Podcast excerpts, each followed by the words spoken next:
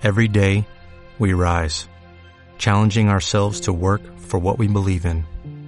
At U.S. Border Patrol, protecting our borders is more than a job, it's a calling.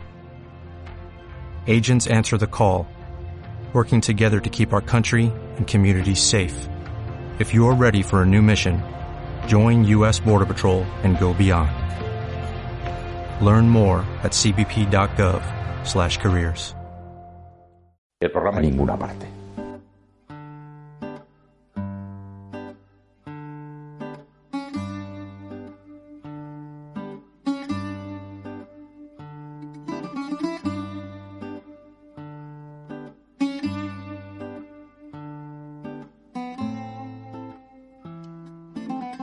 Vaya con nuestro cerebro, así que este es el modo en el que funcionamos. Podemos sentirnos especiales, únicos e invencibles con un simple placebo. Podemos saber que no es verdad y aún así querer creer, como en el póster aquel que tenían los agentes Marder y Scully en Expediente X. Podemos oler la tostada demasiado quemada, podemos incluso verla y aún así comerla con gusto. Resulta que en el cenit de la civilización, en este siglo después de la filosofía, ya ni siquiera nos importan en base a qué se conforman los nuevos oráculos modernos.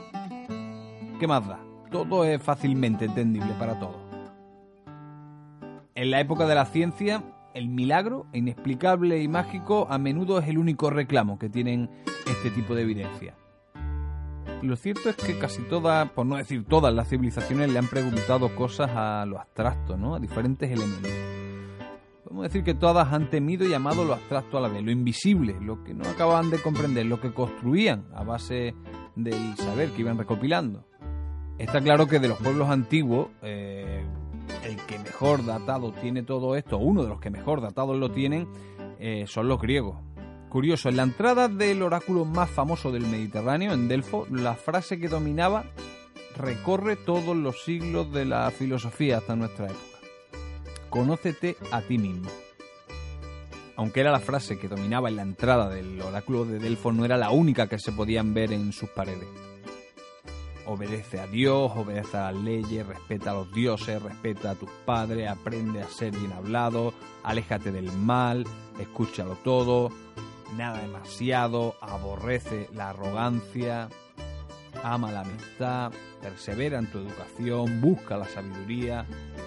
En fin, había como 150 frases puestas, o algunas más, puestas por todas las paredes del oráculo. Podemos encontrar esta frase no solo en el oráculo de Delfos, ¿eh? también en muchas religiones, en filosofía. Seguro que Pablo Coelho también ha pillado alguno. Se dice que estas frases, estos aforismos que estaban estratégicamente situados en el oráculo de Delfos, fueron pronunciados por los siete sabios de Grecia. El más joven de ellos vivió en torno al siglo VI a.C. Pero también el aforismo se le ha atribuido a Heráclito o a Sócrates, Pirá- Pitágora. En fin, lo último que queremos es atribuirle eh, una frase a un tipo que nació hace 2500, 2700 años. Es prácticamente imposible. Son más bien conceptos que las escuelas de pensamiento fueron desarrollando y aceptando. No vamos a encontrar el autor de la frase, pero sí que podríamos indagar un poco en cómo nos enteramos nosotros, cómo llegó hasta nuestros días todo lo que pasaba en el oráculo de Delfo. Tiene guasa que el que lo escribió, describió y recuperó fue un hombre que nació al otro lado del mar Egeo, lo que hoy es Turquía, y que vivió en pleno esplendor del Imperio Romano en el siglo II después de Cristo. Hablamos de Pausanias. El trabajo de Pausanias es la guía que llevan los exploradores o arqueólogos, los primeros arqueólogos vamos a llamarlos si queréis, o exploradores, como vosotros veáis, eh, británicos y alemanes que viajaron a Grecia allá por los siglos, por el siglo XVIII, mediados del siglo XVIII, principio incluso. Llevaban la obra de Pausanias, era su guía, y la llevaban porque eh, Pausanias había hecho lo mismo que ellos, es decir, redescubrir la civilización helena por muchos siglos antes. El trabajo de historiador y geógrafo de Pausanias, sus viajes por todo el Hélade, sirvieron para describir perfectamente la historia de varios siglos atrás.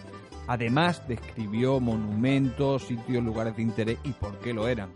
encontró la tumba de Platón, también estudió el Mar Muerto. En definitiva, puso en valor la cultura griega.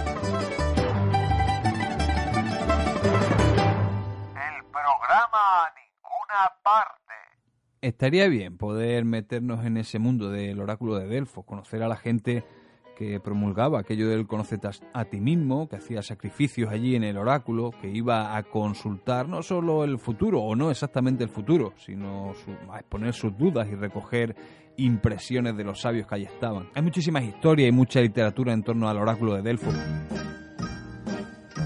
Pero podríamos, podríamos ponernos o situarnos en él unos años antes de que naciera Heráclito. Heráclito es uno de esos filósofos a los que se le atribuye el conocerte a ti mismo. Podríamos retroceder hasta el día en el que Hipócrates de Atenas realizó una serie de sacrificios. Ese mismo día, Quilón de Esparta, considerado uno de los siete sabios de Grecia, le dijo que, que se abstuviera de casarse, que no tuviera hijo. El motivo era que su hijo, el hijo, el futuro hijo de Hipócrates, sería un hombre grande, pero que también cometería crímenes graves. Según la leyenda, el sabio Quilón de Esparta predijo el nacimiento de Pisístrato, el tirano de Atenas. Y digo predijo porque Hipócrates no le hizo caso. Y sí, se casó y tuvo un hijo y lo crió lo mejor que pudo. El resultado pasó a la historia. Que digo yo también que algo tendría Hipócrates para una predicción como esta. Puede que no fuese un griego más, ¿no? Un ateniense al uso, que fuese un ateniense importante. De hecho, y no sabemos si es porque él lo pensaba de verdad o porque luego el hecho de que sus vástagos se convirtieran en la gente que mandaba en Atenas, eh, se dice, se cree, la leyenda cuenta que es descendiente de Néstor. Néstor es un elemento, porque podemos decir que está a caballo entre la mitología y lo real, como todo lo, lo que tiene que ver con la Grecia antigua y que aparece en poemas de Homero vamos, para situarnos un poco en la línea fantástica, eh, Hércules mató a su padre, mató al padre de Néstor. Y no solo al padre, también a todos sus hermanos. Depende de lo que miremos y de quien nos cuente la historia, podemos ver a Néstor como un argonauta incluso. O sea que podemos decir que el amigo Hipócrates de Atenas era alguien, si no importante, sí que se la daba de importante, que quería el poder, o por lo menos le hacía gracia. Supongo yo que conocía bastante bien Quilón a, Hipócrates para hacer esta, esta predicción y luego acertarla. No creo que fuese solo eh, cuestiones del laurel y de eh, los trances que se podían llegar a tener en el oráculo. Que por cierto, en torno a esto hay mucha polémica en la que no vamos a entrar. Con esto nos sirve para meternos en la historia de el tirano de Atenas, el tirano Pisístrato. Tic-tac. Programa. Tic-tac. Programa. Tic-tac. Programa. A ninguna parte.